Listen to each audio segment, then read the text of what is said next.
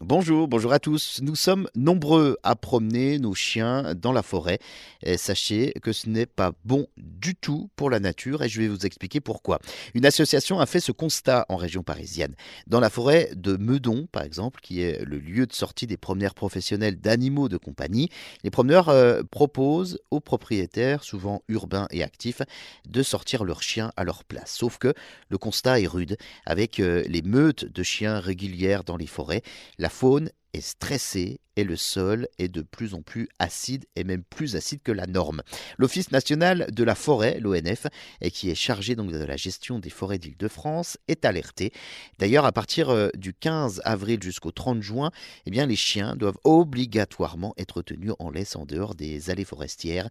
Une mesure qui vise à protéger la mise bas des euh, mammifères et la nidification des oiseaux. Euh, par leur simple présence, les chiens peuvent donc stresser les animaux forestiers et mettre en danger leur reproduction. Une femelle stressée peut alors abandonner son nid.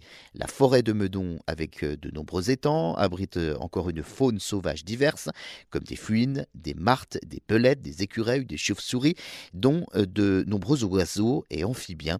L'ONF qui prévoit donc de préserver un espace dédié à la promenade des chiens.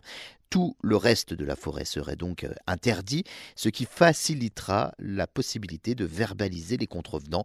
L'ONF souhaite également mettre en place une procédure de certification avec un cahier des charges à respecter euh, pour euh, toutes les sociétés qui veulent exercer cette activité de promenade d'animaux de compagnie.